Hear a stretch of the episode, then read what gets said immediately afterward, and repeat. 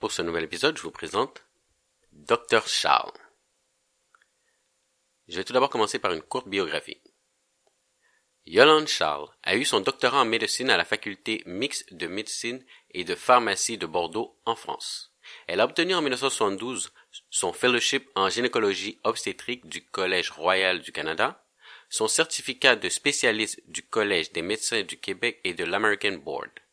Diplômée en études supérieures et spécialisée en médecine d'assurance et d'expertise en sciences de la santé, diplômée en haute couture, elle exerce la gynécologie obstétrique à l'hôpital Saint-Joseph de la Chine, à l'hôpital Saint-Luc au Sénégal et à l'hôpital Cité de la Santé à Laval où elle fut chargée d'enseignement clinique. Actuellement retraitée, elle s'adonne au bénévolat. Je vous présente Dr Charles. Comment allez-vous, Dr Charles? Ça va très bien, Daniel. Vous avez passé une bonne journée jusqu'à maintenant? Jusqu'à maintenant, oui. Pas de souci. Nous sommes en période de COVID. Que, pensez-vous de la COVID actuellement au Québec, puisque nous sommes euh, à Montréal? Euh, la COVID, je pense que ici au Québec, je pense que euh, la COVID est assez bien contrôlée, même s'il y a, même s'il y a une première et une deuxième phase. Et si on se compare aux autres pays qui se comparent euh, je pense au Québec quand même, on s'en tire pas mal. J'ai toujours dit que les Québécois étaient euh, assez, c'est un peuple assez discipliné. Oui. Donc j'ai beaucoup espoir que qu'on va finir par, par y arriver. Oui. J'ai vu que notre premier ministre est proactif, euh, malgré, je pense que la population aimerait que nous, nous soyons, disons, une période de déconfinement, mais le premier ministre a dit non, on va rester confinés pour le bien de, de toute la population. Bon, je pense qu'il a raison. C'est lui qui, euh, qui dirige le pays et puis il faut qu'il y ait quelqu'un qui, qui soit à la tête de tout ça. Et je pense que tout le monde doit faire sa part. Il donne les directives, il, il donne de bonnes directives. Il ne, pas, il ne peut pas satisfaire tout le monde, de toute façon. Exact. Alors, docteur Charles, vous êtes devenue la première femme gynécologue noire du Québec avant de commencer, est-ce que pour vous c'était un, est-ce que c'est un poids ou c'était plus une fierté? Euh, je ne me suis jamais posé la question, Daniel. Mmh euh, à l'époque, euh, en effet, il y avait peu de femmes médecins qui se dirigeaient vers, ce, vers cette spécialité. C'est un métier très demandant physiquement et psychologiquement. À l'époque, on avait, on avait beaucoup d'heures de travail pas de jour de congé après nos 24 heures de garde. Donc, euh, comme, euh, comme étant donné que tous les confrères étaient des, des, hommes, il fallait bien suivre la cadence et rester à la hauteur. J'ai repris euh, le travail, croyez-moi ou non, deux semaines après l'accouchement de mon deuxième garçon. Wow. Alors que j'étais à ma première année de résidence.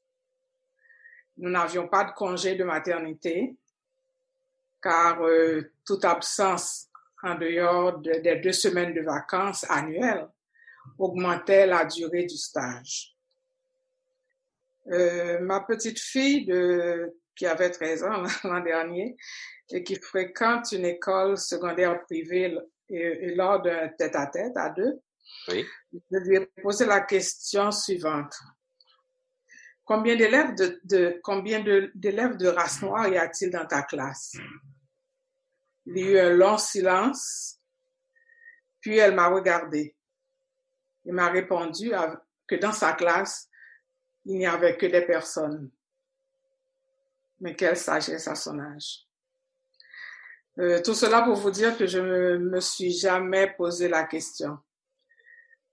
J'ai poursuivi ma carrière en essayant d'être une excellente gynécologue, sans égard à la couleur de ma peau. Si je, si j'étais ou si je suis la première femme gynécologue de race noire au Québec, c'est une fierté pour moi. Oui. Vous savez quoi? On va poursuivre là-dessus. Donc, votre petite fille a dit qu'elle ne voyait pas de couleur, elle voit que des personnes. Oui. Maintenant, on va faire l'exercice. Si vous aviez à vous décrire à une personne non-voyante, que diriez-vous? Tout d'abord, euh, pour répondre avec beaucoup de généralité. Euh, je dois vous dire que euh, dans la vie, il y a trois façons de voir et de percevoir et de juger un individu. La première, c'est comment on aimerait que les autres nous perçoivent. La deuxième, c'est comment les autres nous perçoivent. Et la troisième, c'est comment on se perçoit. Euh, je pense que ces trois façons de voir la question sont toutes sujets à subjectivité. Et à cela, euh, je pense, euh, s'ajoute le fait je n'aime pas parler de moi. Ce complique encore beaucoup plus les choses. Oui. Je dirais donc à cet aveugle, voici ce que pensent de moi mes deux meilleurs amis et mon fils il pense que, une de mes amies pense que je me renferme comme une huître en présence des gens que je ne connais pas pour enfin prendre le temps de les connaître, de les observer avant de m'ouvrir à eux.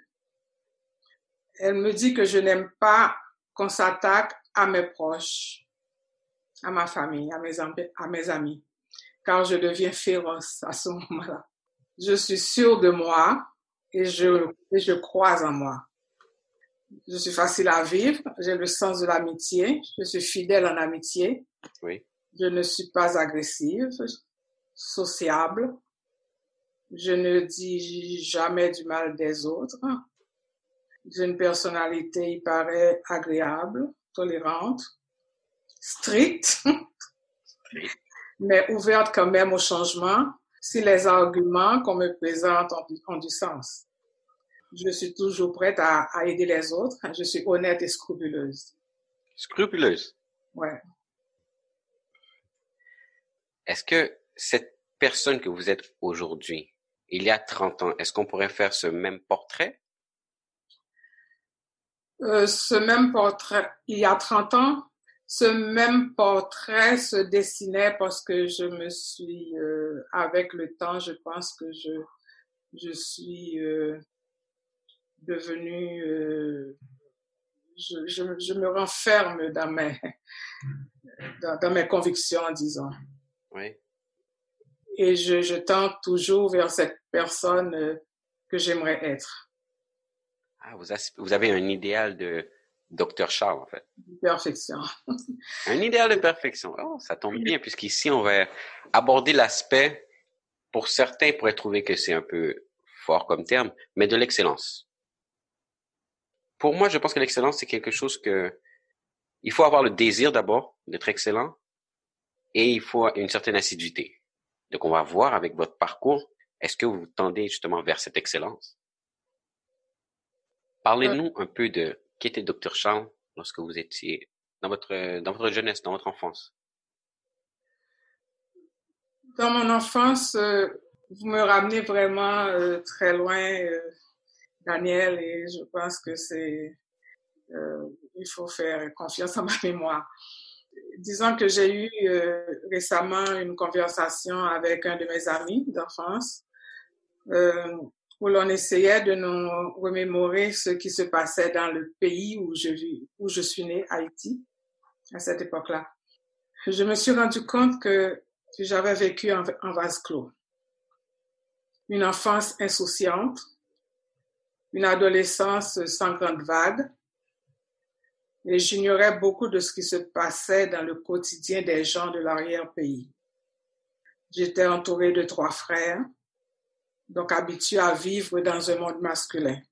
Euh, mes parents, comme euh, la plupart euh, des parents haïtiens, tenaient à ce qu'on ait une bonne éducation qui permettait d'avancer dans la vie. Ils m'ont inscrite dans une école religieuse privée, parce qu'en Haïti, on est très croyant. je, je, je fis mes études dans cette école jusqu'au baccalauréat. Je pense que ce serait trop loin de, de dire tout ça. Et finalement, j'ai fait ma, ma, ma, deuxième partie du baccalauréat dans un, dans un, dans un lycée euh, public. Ça, c'est un peu trop, c'est un peu, c'est une autre histoire. Je me disais alors que toujours que je, euh, que je n'avais pas le droit d'échouer. C'était ça mon motif.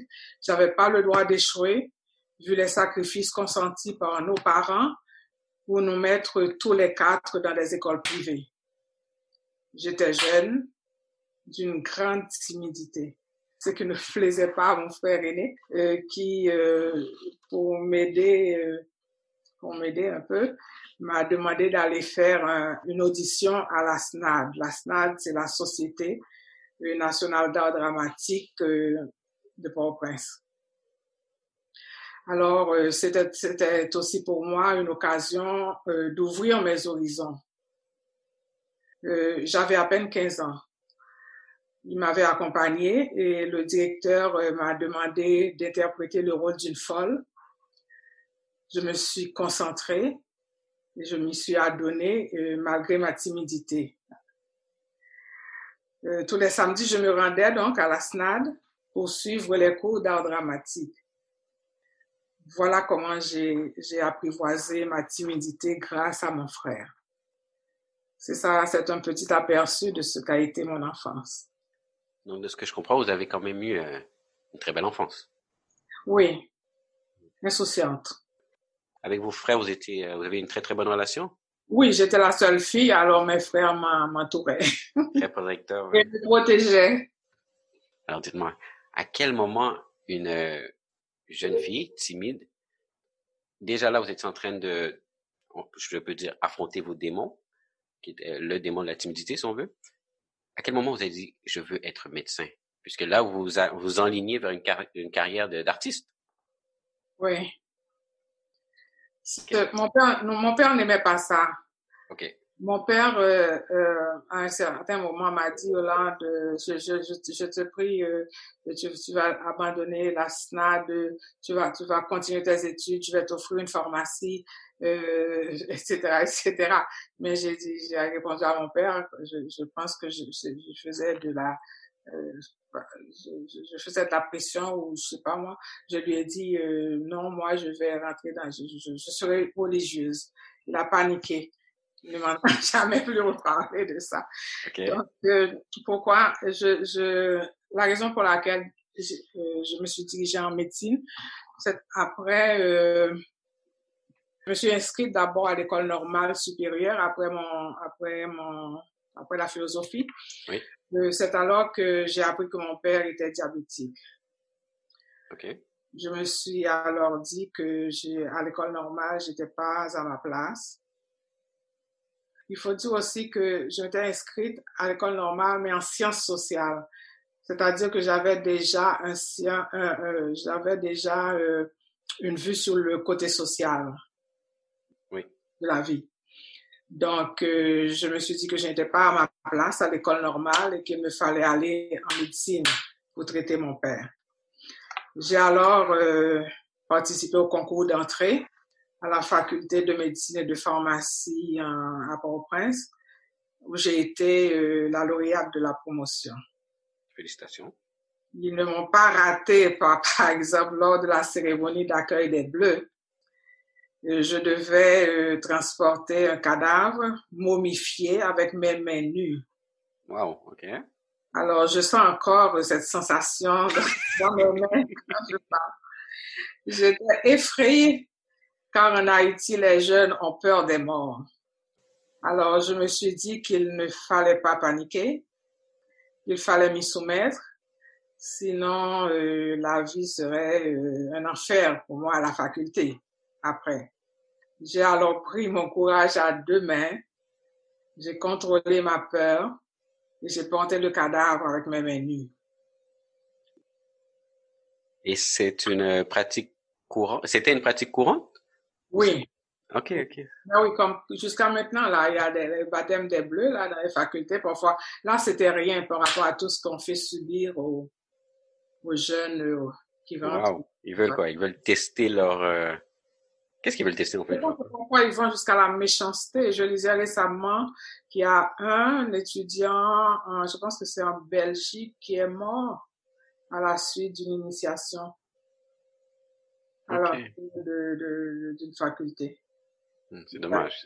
Ils lui faisaient boire son urine, ils l'ont fait, euh, euh, ils l'ont entraîné dans un marais euh, plein de boue, ils l'ont, en tout cas, ils ont fait tellement d'atrocités qu'il en est mort. Oublions ce chapitre. Ouais. Oublions ce chapitre. Donc là, vous poursuivez. Et j'ai vu que votre médecine, si euh, j'ai bien lu, vous l'avez faite en France aussi. J'ai fait mes deux, j'ai fait jusqu'à la, j'ai fait le PCB la première année en Haïti. Mm-hmm. Comme j'ai eu des, des problèmes, c'est à l'époque, il y avait la dictature, euh, euh, j'étais, disons, mon frère et moi, on était en danger. Mes, mes, parents ont préféré nous évacuer. Donc, euh, c'est à ce moment-là qu'on est allé, mon frère et moi, on est allé en France pour suivre nos études de, médecine. Vous vous retrouvez à Bordeaux. Donc là, c'est un pays qui vous était, qui vous était euh, jusque-là étranger ou c'était probablement dans la littérature que vous aviez entendu parler de la France ou vous aviez déjà été? Non, non, c'était la première fois que j'y allais, mais comme tous les, Haïtiens, on était, de toute façon, Haïti a été une colonie française, donc on, connaissait tout de la France, les grands écrivains, enfin, le mode de vie et tout. Alors là, vous vous trouvez maintenant dans un nouveau pays tout est, tout est, devenu de plus en plus difficile. Est-ce que, à la base, j'imagine que vous ne pensiez pas que vous seriez en France en train de faire des études de médecine. Alors maintenant que vous êtes en France à faire des études de médecine, avec tous ces défis et obstacles, loin de la famille, qu'est-ce qui s'est passé? Disons que parfois je vois des parents qui s'inquiètent de, leurs enfants quand, quand, quand ils partent euh, quelque part au, autre chose.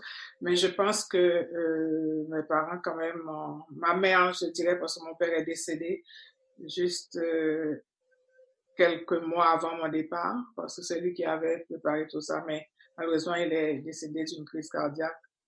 Donc, c'est ma mère et mon, mon oncle qui ont pris le relais. Donc, euh, à l'époque, je pense j'avais peut-être une vingtaine d'années, et puis euh, euh, je suis arrivée à Bordeaux. Euh, j'étais avec une amie euh, qui était aussi en, Haïti avec moi. Et c'est nous nous sommes débrouillés, nous avons débrouillé, nous avons quand même cherché un appartement, nous enseigné sur, sur le système, comment ça allait, euh, où se faisaient les cours, Enfin, on n'avait on avait pas nos parents pour nous guider là. On était seuls. donc, vous n'avez pas eu de mentor lorsque vous êtes arrivé en France? Aucun mentor. D'accord. Donc, c'est pratiquement... Vous arrivez en France. Vous avez deux semaines pour, pour euh, commencer les cours.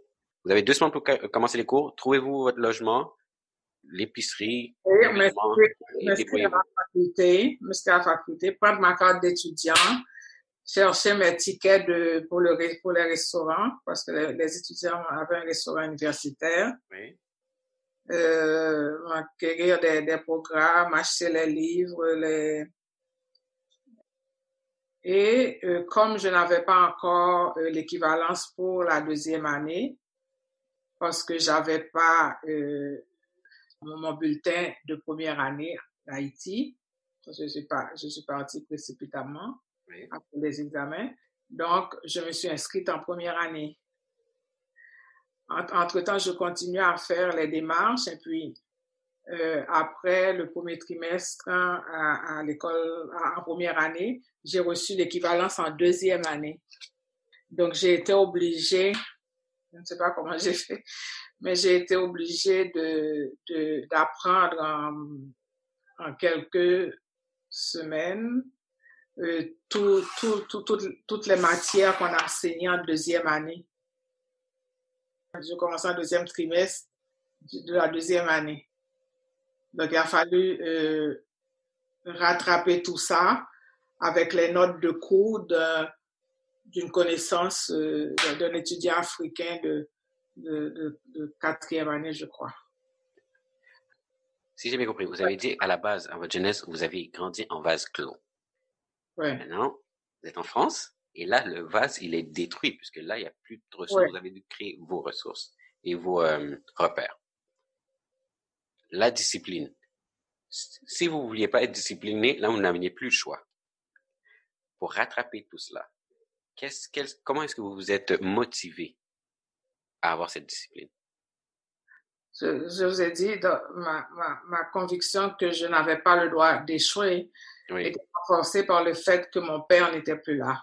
Mais de, je, ce que je, ce que je sous-entends, c'est à tous les jours. Parce que c'est bien beau avoir une idée de je ne veux pas échouer, mais c'est, je pense, la suite de petites actions qu'on pose à tous les jours qui viennent concrétiser cela.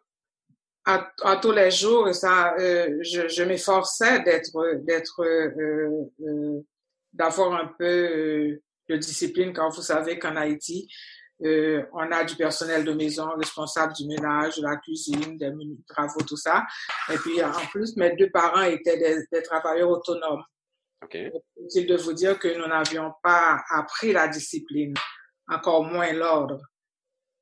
Euh, je peux dire que c'est à l'âge adulte que j'ai fait mes choix de vie. Donc, euh, pour répondre à votre question, je me suis contrainte à une certaine discipline de vie. Et c'est devenu pour moi une seconde nature.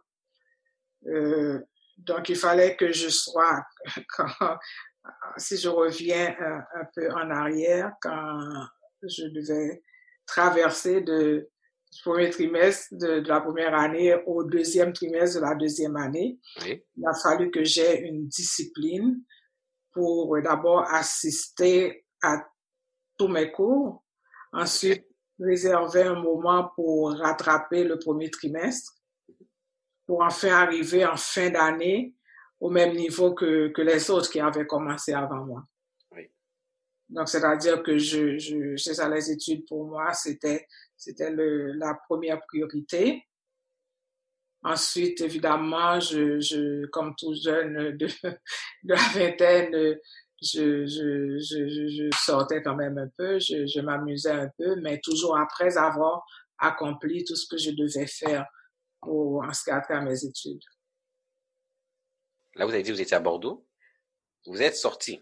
Donc, vous n'êtes pas resté dans votre, je sais pas, appartement ou euh, dortoir tous les jours. Vous êtes quand même allé explorer le monde. Vous avez découvert un peu qu'est-ce qu'était la France. À ce moment-là, j'ai découvert le, euh, tout l'environnement de Bordeaux, disons jusqu'à peut-être Biarritz, dans le sud-ouest. Mais je n'avais pas, je n'avais pas les moyens pour, euh, pour visiter euh, les autres pays, ni le temps non plus de le faire. Parce que pendant les vacances, euh, ma mère était, euh, avait euh, émigré pour les États-Unis. Donc, pendant les vacances, j'allais voir ma mère aux États-Unis. OK. Donc, euh, je, pense que mon frère, je pense que lui, il a, je pense qu'il a beaucoup plus profité que moi euh, dans ses visites là, des, des autres pays d'Europe. Après seulement, quand j'ai, quand j'ai, quand, enfin, beaucoup plus tard, là, que j'ai commencé à visiter le monde. Ici, j'essaie de me mettre dans votre peau.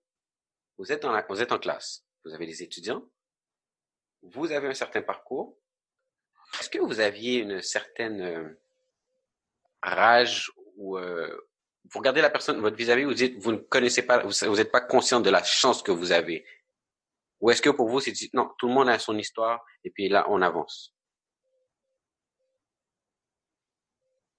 Je n'ai pas bien compris la question, Daniel. La question, c'est est-ce que vous enviez les gens autour de vous? En d'autres termes, c'est ça. Est-ce que vous, êtes, vous, vous avez dit, regardez-vous, vous avez tout cul dans le bec. Moi, je dois travailler pour tout rattraper, euh, pour tout rattraper le, décalage que j'ai en fait, pour tout rattraper l'année perdue, ben, la, demi-année perdue. Et euh, vous, vous étiez là continuellement à envier les gens ou vous avez dit non, j'ai un objectif et je dois atteindre mes objectifs?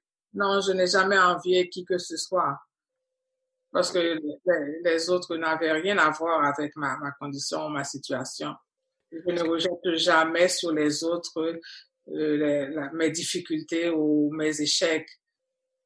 C'est à moi à prendre en main ma destinée, à, à, à, choisir le chemin que je vais, que je vais suivre. Donc, si je comprends bien, vous avez fait vraiment fi de votre environnement et vous avez dit non, voilà qui je suis et voilà les objectifs que j'ai. Voilà. Okay. Parce que souvent, où je pense que d'envier quelqu'un peut amener à vouloir abandonner. Non, non. À dire, voici la, la vie est injuste.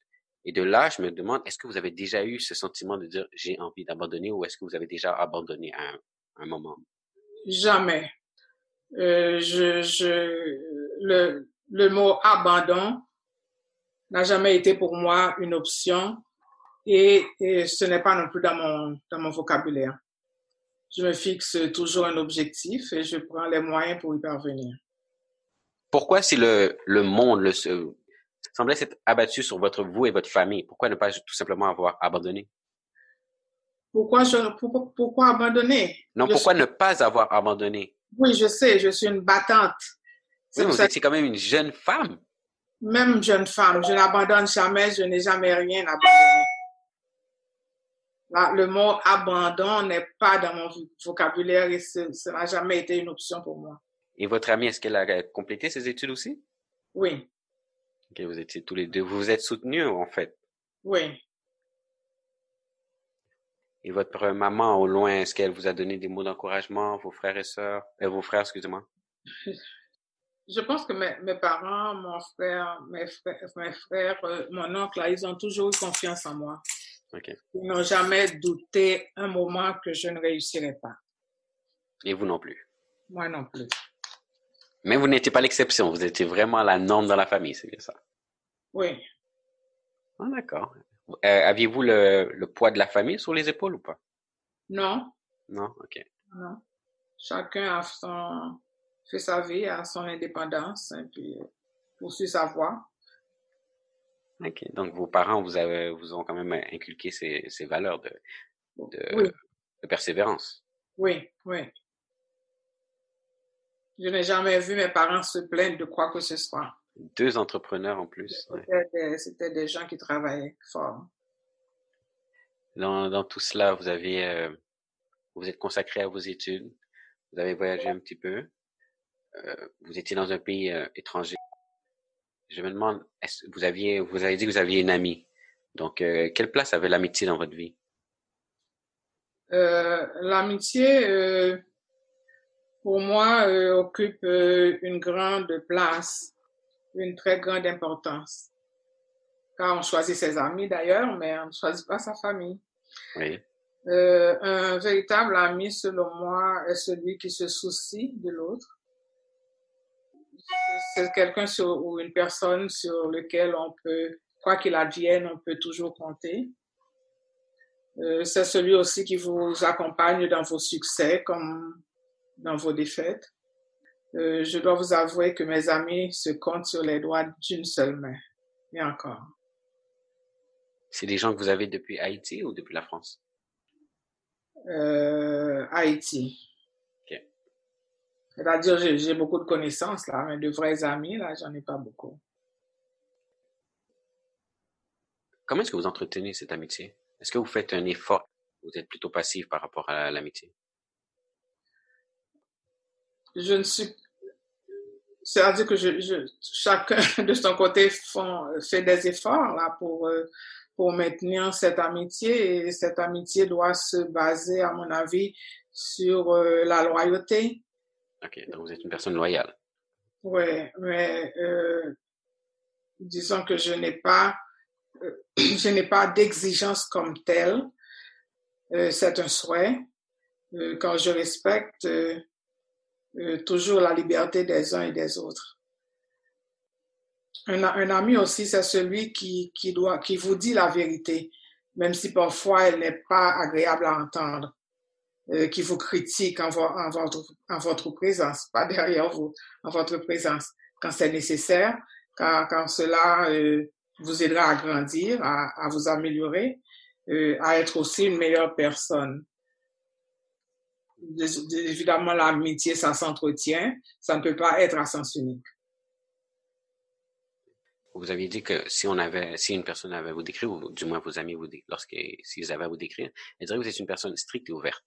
Donc, en amitié, c'est comme, pour vous, qu'est-ce qu'une personne stricte et ouverte?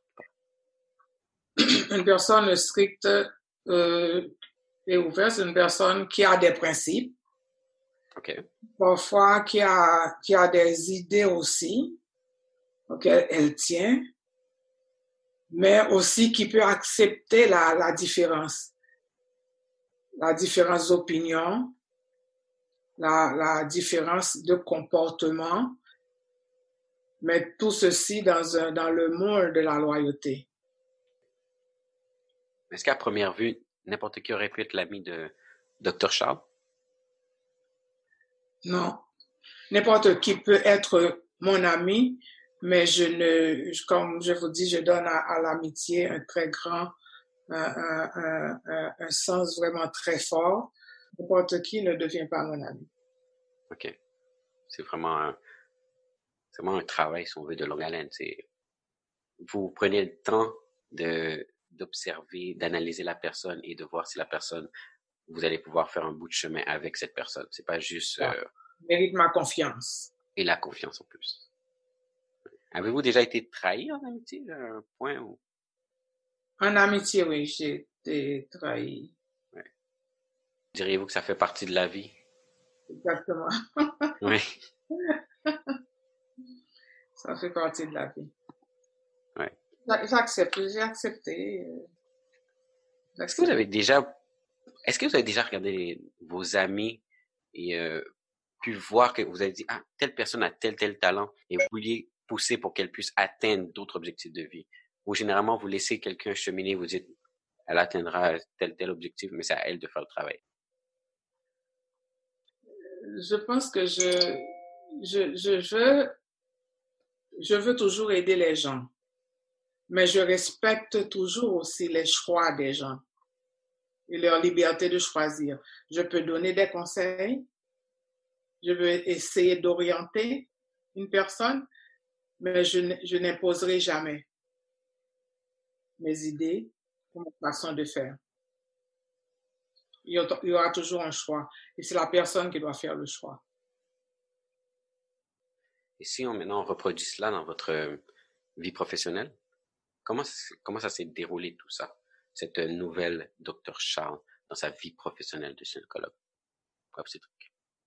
Dans, dans ma vie professionnelle, comme, comme vous le savez je vous l'ai déjà dit, moi je tends toujours vers la perfection.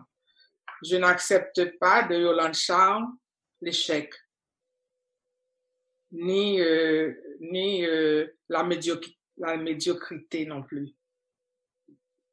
Donc, durant ma vie professionnelle, je me suis toujours, euh, euh, j'ai toujours fait en, sorte que je, je, je donnais le meilleur traitement, ma connaissance, aux personnes euh, que je traitais. J'essayais toujours de me maintenir à niveau, c'est-à-dire de, de, d'être au courant de toutes les nouvelles techniques ou nouveaux traitements les meilleurs traitements qui, qui, qui étaient euh, prouvés scientifiquement et je les, les pratiquais.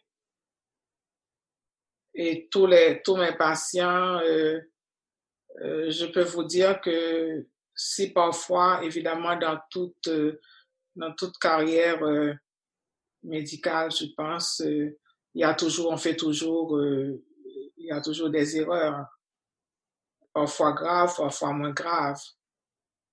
La, la médecine, comme on dit souvent, n'est pas une science exacte. Mais s'il m'arrivait parfois d'avoir de petites euh, complications ou de grandes complications, c'était euh, pour moi, euh, je, je vivais ça difficilement.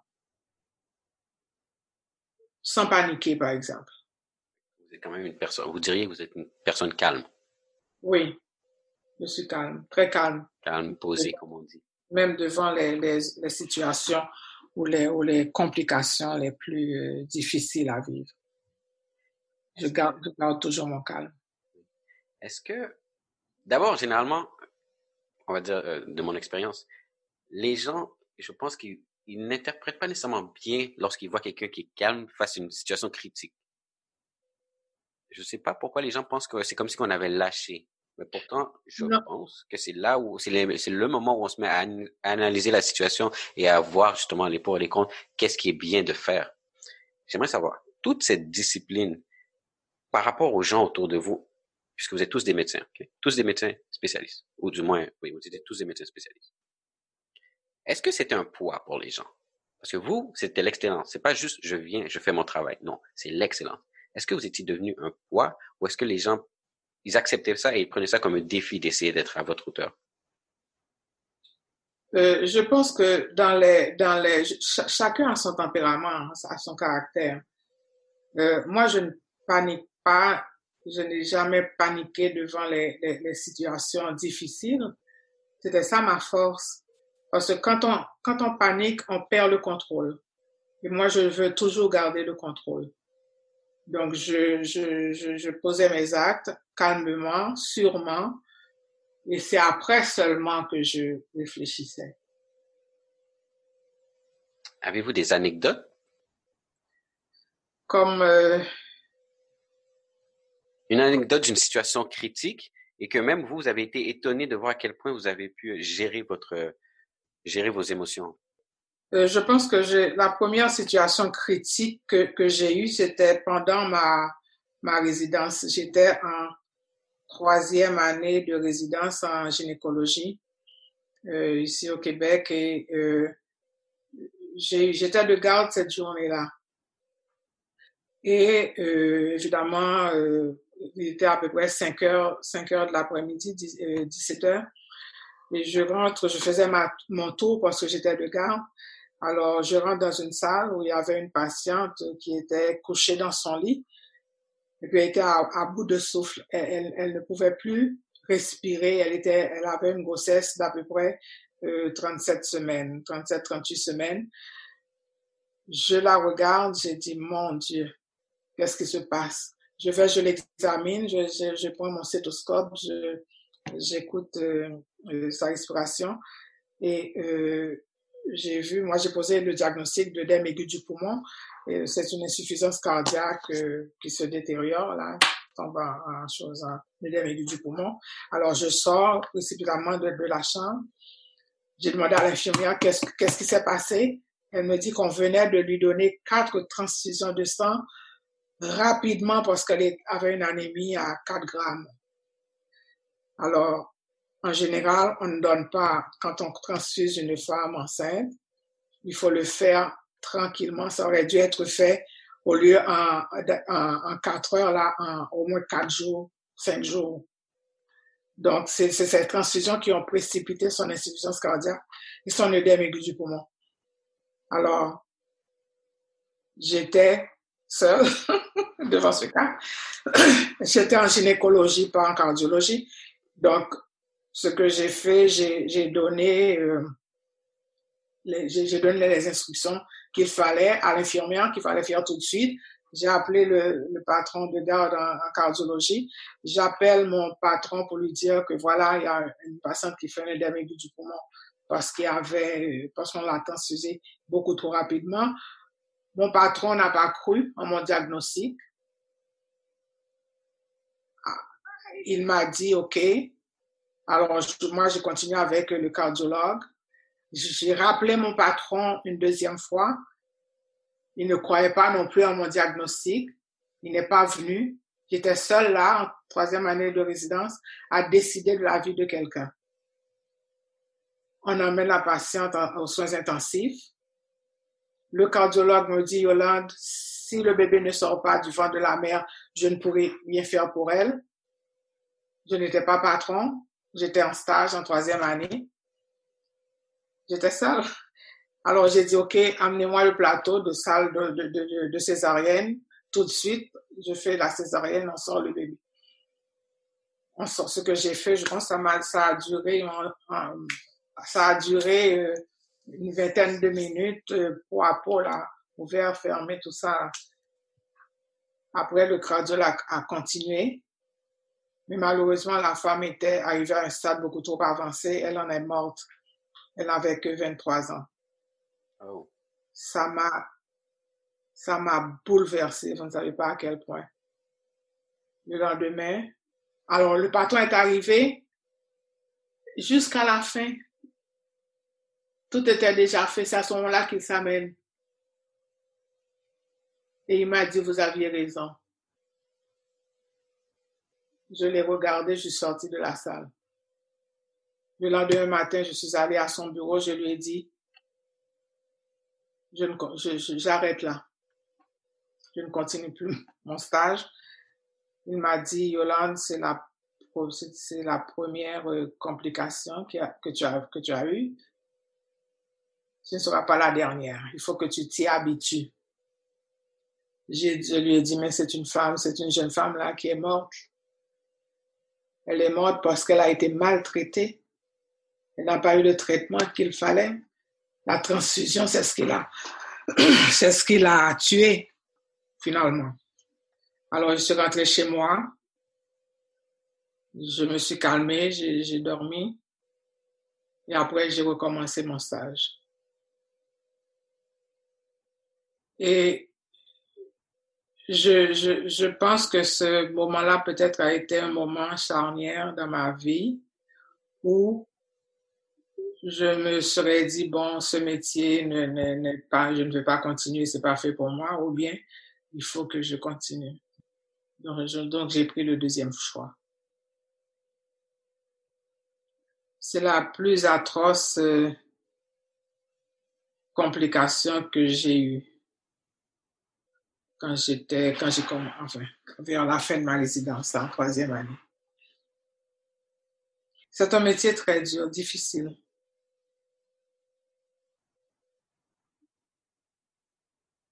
Est-ce que c'est la première fois que vous voyez quelqu'un décédé devant vous?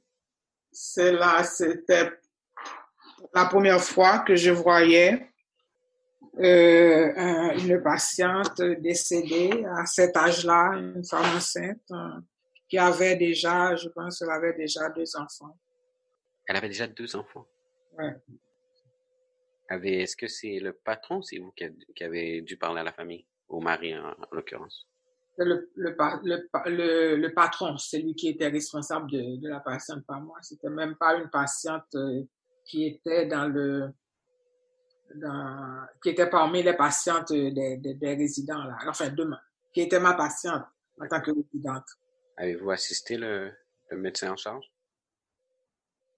Si j'ai assisté? Étiez-vous présent lorsqu'il a, a, parlé au mari? Non. Non. J'étais dans la, dans la salle où était là. J'étais dans, la salle de soins intensifs où la, où la, où la patiente était. Vous êtes libre de répondre ou de ne pas répondre. Mais avez-vous, après euh, la soirée que vous avez passée à la maison, demandé pardon ou vous vous êtes dit, voilà, c'est mon métier? Demander pardon, pourquoi? Oui, par rapport à tout ce qui s'est passé, à, à l'erreur que, malgré que ce n'était pas votre erreur, mais l'erreur médicale qu'il y a eu. Ce que j'ai fait, j'ai dit que ça ne pouvait pas les, ça ne pouvait pas rester là, en rester là. J'ai demandé à mon patron de présenter le cas devant tout le monde, devant tout le département. Ce qu'il a fait? Ce que moi j'ai fait. Vous l'avez présenté. OK, vous avez demandé, vous avez demandé l'autorisation de pouvoir présenter ce cas à vos oui. collègues. Oui. OK à tout le département, c'est-à-dire aux, autres patrons, à tous les résidents, aux infirmières, euh, à tout le monde. Ah, tout le monde. OK, vous avez, vous avez, étant en plus résident, vous avez demandé à avoir une réunion et présenter, voici l'erreur médicale que nous avons faite, en fait. Wow. Ouais. OK. De cette aventure, est-ce que vous diriez... Dans le département. Pardon? L'erreur médicale qui a eu lieu dans le département. parce que l'erreur médicale, finalement, c'est pas moi qui l'ai fait. Oui, oui, je comprends. Est-ce que cette histoire, cette aventure, cette mésaventure vous a rendu plus forte, plus confiante? Pour le, reste de votre carrière? Qui n'avait même pas débuté? En fait? Oui, ça m'a rendu plus forte et plus confiante aussi. Et, la, et la, ce patron, est-ce que pour lui, ça l'a développé une confiance en vous? Oui, je pense qu'il me respectait. Donc, vous avez dit d'entrée de jeu, il y a comment on veut être perçu, comment on se perçoit, comment les gens se perçoivent, vous perçoivent, et comment, euh, en dedans de vous, je, pense, vous voulez être perçu. Alors, dites-moi, comment est-ce qu'il vous percevait en ce moment-là? Ouais, il me parce me percevait. Euh, je pense qu'une une, autre fois, je devais présenter une conférence. Euh, euh, une conférence devant tous les, tous mes pères. J'étais en résidence, en quatrième année de résidence, je crois. Et puis, il y a un autre patron d'un autre hôpital qui lui a demandé, euh, après mon, après mon, après ma présentation, il a demandé à mon patron comment vous la trouvez. Vous savez ce qu'il a répondu? Allez-y. Il a répondu, elle est noire, mais elle est efficace. Je vous arrête là. Je vous arrête, je vous arrête, je vous arrête, je vous arrête. Ça m'a profondément blessé. Attendez, attendez, je vous arrête, je vous arrête. Là, on a comment il vous percevait. Maintenant, vous maintenant, vous avez dit comment on se perçoit. À ce moment, deux patrons se, euh, discutent et là, vous apprenez maintenant comment il vous percevait. Vous, à ce moment-là, comment est-ce que vous vous perceviez? Moi, je me percevais comme une, une résidente euh, euh stagiaire euh, compétente qui était assoiffée de connaissances et qui ne se laissait pas marcher sur les pieds. Alors, comment est-ce que vous avez décidé à partir de ce jour que les gens allaient vous percevoir? Comment je... À ce moment-là? Oui. Parce que là, vous avez votre perception, vous avez la perception des, médecins, et là, vous avez dit, vous avez décidé probablement, parce que là, avec ce que vous allez nous dire, vous allez nous dire maintenant comment est-ce que vous avez décidé que la société allait vous percevoir. Qu'est-ce qui s'est passé par la suite?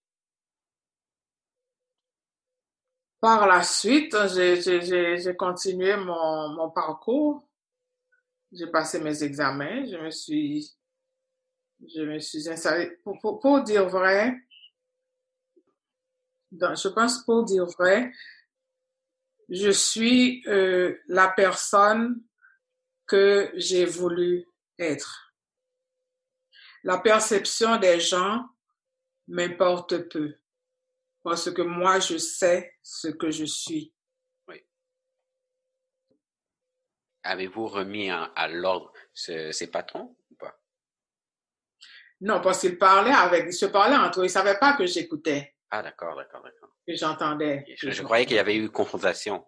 Non, non, non, non, non. Ils, se parlaient entre eux, mais moi, j'étais pas loin, j'ai écouté. OK. Bon, depuis, en fait, ce qui est arrivé, c'est que maintenant, étant la seule noire, à partir de, ce moment-là, vous avez changé sa perception aussi de, de qu'est-ce qu'un médecin noir? Oui.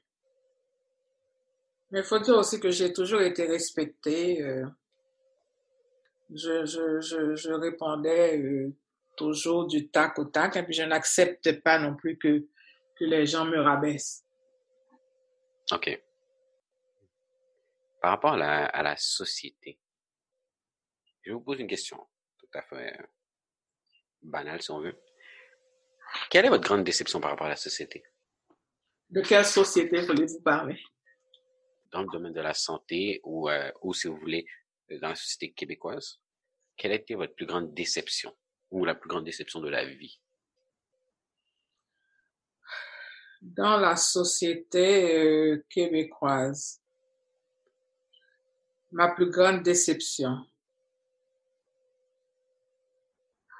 À dire vrai, vis-à-vis de, la société québécoise ou canadienne, je n'ai pas de grande déception. Je n'ai pas de grande déception. J'ai été déçue seulement euh, une fois quand j'ai présenté mes examens euh, de spécialité j'avais réussi euh, l'oral et l'écrit de l'examen canadien, réussi l'examen américain et, et quand je devais passer l'examen, j'ai réussi l'examen euh, écrit euh, de, du Québec, là, du Collège des médecins. Et à l'oral, ils m'ont pas laissé passer, ils m'ont pas donné la note de passage à l'oral. Là, c'était pour moi une grande déception. J'ai écrit au collège des médecins.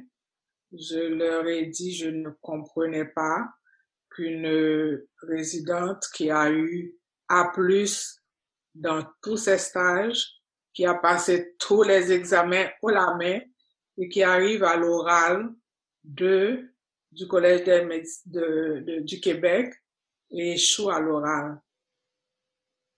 Alors, euh, je dis, je veux avoir un autre jury, autre que le jury euh, de Montréal.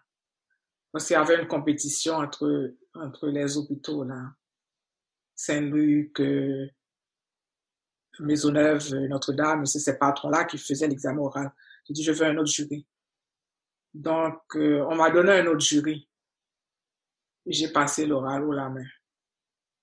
C'était ma seule déception et je pense que j'ai, j'ai mis ça sur le dos de, j'ai mis ça sur, sur le dos de, d'une certaine discrimination raciale parce que je ne comprenais pas. Surtout, vous avez commencé vos études en France. C'est ça. Donc, euh, c'est ça. C'était ma seule déception, mais je pense que la, le Canada et le Québec, je pense que le Canada est le meilleur pays où on peut vivre. Hein. C'est, la meilleure société où on, où on, peut vivre malgré certains inconvénients que, que, nous devons surmonter, comme le racisme systémique. Car euh, jusqu'à présent, un, le Canada est un État de droit. Et la social-démocratie a un visage humain qui permet à chacun de nous euh, de tracer euh, sa voie. Euh, nous avons aussi un système de justice qui nous permet de faire respecter nos droits le plus souvent. On a aussi un système de santé qui, malgré ses imperfections, permet à, à tous et chacun d'être traités sans se, sans se ruiner. Où les riches et les pauvres ont droit aux mêmes soins médicaux. Et aussi, je pense que c'est une société euh, où l'éducation est une priorité. Donc, euh, euh, je n'ai pas vraiment de, de grande déception par rapport à la société québécoise ou canadienne. Je fais un petit retour sur votre biographie. Est-ce que j'ai vu que vous avez, vous avez des diplômes d'études supérieures spécialisées? Vous avez un diplôme qui est aussi reconnu aux États-Unis, si je ne m'abuse. Oui. Est-ce que vous vouliez à un moment X rejoindre votre mère et aller pratiquer aux États-Unis? Ou c'était toujours... À aucun moment. À aucun moment. C'était seulement pour... J'ai toujours un deuxième plan pour me donner la, la faculté de choisir. Mais j'ai jamais pensé que j'irais vivre aux États-Unis. Jamais. OK. Donc, vous avez gardé en fait toutes les options ouvertes.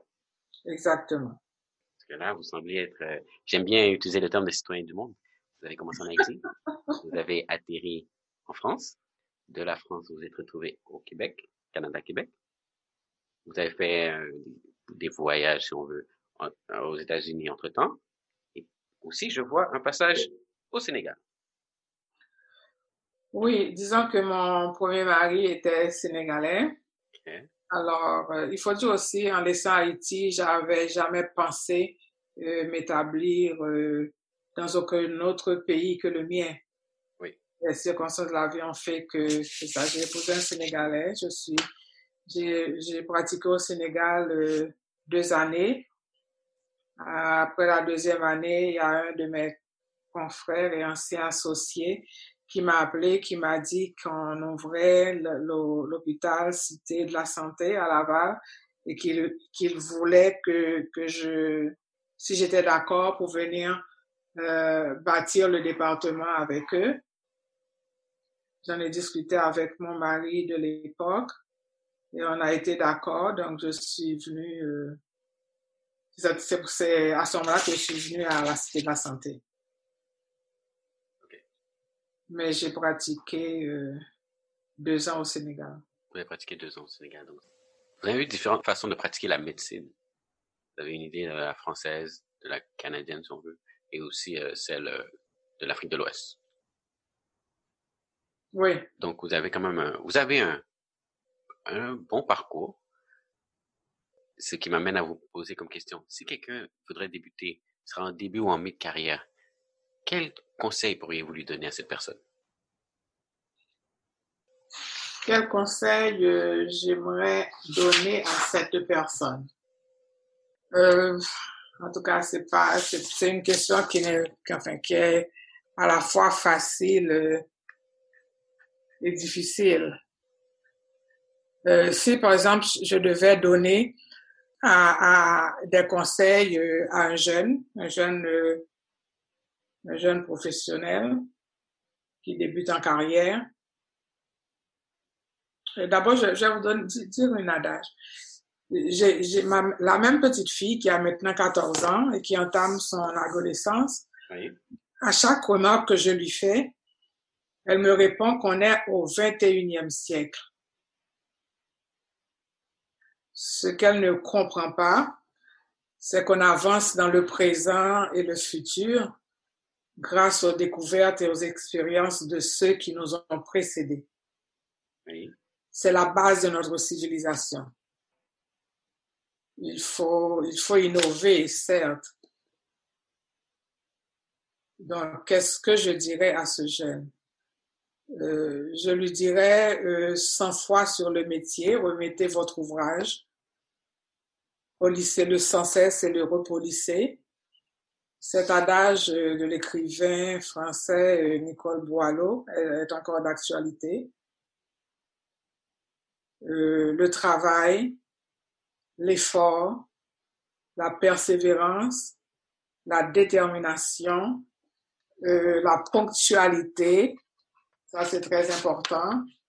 Et le respect de la parole donnée, c'est très important quand on débute toute carrière, que ce soit professionnelle ou autre, le respect de la parole donnée, la ponctualité. Et aussi, euh, à la mesure du possible, la poursuite de l'excellence. Donc, euh, tout ceci est à la base de la réussite de toute, de toute, euh, de toute vie professionnelle. Votre petite fille, justement, de 14 ans. Donc, bientôt, donnez-lui encore, on va dire quoi, 4 ans? 4, on va dire 4 à, 6 ans. Elle aura, elle aura fait son choix. À quel moment pensez-vous, vous allez dire, ah, je suis fier d'elle? À quel moment je dirais que je suis, je suis toujours fier de mes petits-enfants? Mais celle-là en particulier, celle-là, vous l'avez mentionné. À quel moment vous allez pouvoir dire, oui, j'ai senti que j'ai transmis quelque chose à cet enfant? Oui, quand elle me l'aura prouvé. OK. Par son parcours de vie, par ses connaissances, par ses réactions aux difficultés de la vie, par ses choix de vie aussi. Mais quelles que soient les choses, je serai toujours fière d'elle. Oui, c'est important. C'est important. J'ai deux petites questions pour D'abord, pour moi, je n'arrive pas à comprendre, mais peut-être que vous allez pouvoir l'expliquer à tous. Vous avez été diplômé de haute couture. Oui. Est-ce que c'est le petit, euh, le côté artistique qui était resté en vous? Euh, parce que je veux dire aussi que ma mère, pardon, ma mère, euh, j'ai appris à coudre très, très, très tôt dans ma vie parce que j'avais des cousines, des amis, tout ça. C'est nous qui faisions, qui confectionnions nos, robes parce qu'on devait porter une robe neuve presque, tous les week-ends ou, au moins minimum une fois par mois. Donc, on cousait nos, nos robes. Ma mère cousait, ma, mes, mes cousines cousaient, tout le monde cousait. Et même encore, je pense, j'ai continué à coudre jusqu'à, euh, je pense que j'ai été invitée à, un bal euh, quand je suis arrivée ici, quand j'étais à, quand je faisais mon internat. Et j'avais pas d'argent pour aller acheter une robe euh, de soirée, là. Donc, j'ai acheté mon tissu et j'ai cousu ma robe.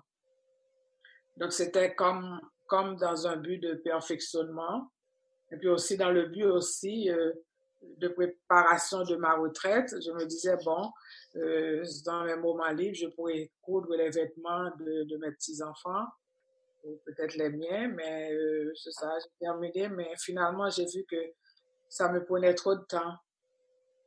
Donc, euh, surtout les, les, les, enfants, là, ils, ils, ils n'aiment pas souvent euh, ce que font leurs parents, leurs grands-parents. Donc, euh, je sais pas, j'ai pas, ces jours-ci, je ne coupe plus. D'accord. Et euh, le bénévolat, vous avez dit que maintenant vous êtes donné au bénévolat dans votre retraite. Alors, qu'est-ce que vous faites? Oui, le bénévolat a toujours été pour moi un, un, élément très, très important de ma vie, car je suis une personne assez. J'aime beaucoup aider et je n'aime pas voir les gens de ma communauté être dans une situation, euh, euh, une situation pénible. Donc, c'est que c'est pour cette raison que euh, j'ai décidé, après le décès de mon second mari, j'ai décidé de, de, de poursuivre l'œuvre qui avait commencé d'abord dans Gran. Il était, était un des membres fondateurs de Gran Monde. Et j'ai été, moi, membre de Grand Monde aussi euh, dès le début. Donc, ça, c'est pour les, les, les, les, œuvres euh, en Haïti. Euh, j'ai adhéré à leur vision d'une nouvelle Haïti. Donc, je m'occupe du financement des, de, la, de, de, de la petite enfance je, je, je m'implique aussi dans, je suis aussi présidente de la Fondation des médecins canado-haïtiens depuis bientôt trois ans. Et euh, c'est pour cette raison que tout ce qui se passe à Montréal-Nord nous interpelle et nous, donnons, essayons de donner des bourses à la limite de nos, de nos moyens aux jeunes de Montréal-Nord. On s'est impliqué aussi euh, dans les actions prises euh, pendant la COVID pour notre communauté. On a, on a participé aussi au, d'être euh, à, à, certaines interventions pour que soit reconnu le travail des, des, des migrants.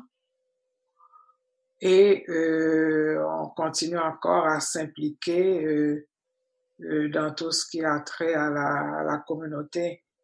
Moi, ce que j'aimerais, c'est que notre, c'est les jeunes surtout de Montréal-Nord, enfin de certains jeunes de Montréal-Nord qui me brisent le cœur quasiment, euh, de voir ces jeunes euh, euh, dans la rue, parfois faisant partie de certains gangs de rue, ça me, ça me fend le cœur. Et je, je, je sais que c'est pas, c'est pas vraiment par choix, c'est à cause des conditions sociales. Et j'aimerais que la condition sociale de tout, de tous les jeunes de notre euh, communauté change. C'est pour cette raison que finalement, je pense que ce n'est même pas, pas un choix de, de travailler, de, de, de, s'occuper de, de, notre communauté, c'est un devoir. Maintenant, avec une note un peu plus heureuse, j'aimerais savoir pour vous, la vie a quelle saveur? La vie, euh, comme disait Charlie Chaplin, que peut-être tu ne connais pas, c'est un, c'est un acteur euh, euh très longtemps, acteur, euh, très populaire dans les, dans, dans les années, les années 60, je pense, 60 en tout cas. Bon, la vie est belle même pour un verre de terre. okay. J'ai toujours aimé cette phrase-là. Mais je suis quand même euh, pessimiste face à l'avenir de nos enfants avec, avec, tout ce qui se passe dans, dans le monde. Mais j'ai souvent entendu dire aussi que le destin se forge. Donc c'est à la jeunesse de prendre sa destinée en main. Est-ce que vous auriez un mot à dire à cette jeunesse? Pour terminer notre entrevue? Ah, je, à cette jeunesse de, de, nos, de notre communauté ou en général? En général, en général puisqu'il n'y a que des gens. c'est ça, il n'y a que, que, des personnes. Donc, euh, je, non, je pense que c'est, c'est comme toutes les générations, les générations doivent euh, essayer de changer tout ce qui est mauvais dans notre, tout ce qui est mauvais dans notre société, tout ce qui est, tout ce qui euh, euh fait euh, perdurer la, les inégalités sociales tout ce qui ferait avancer, euh, tout, tout, ce qui pourrait euh, faire garder notre planète au moins telle qu'elle est actuellement. Et je pense que cette course est freinée vers vers l'argent et vers les euh, vers l'argent en général, je pense que ça, ça, ça, ça ne mènera nulle part. Parce que les vraies valeurs sont occultées, parfois par l'argent.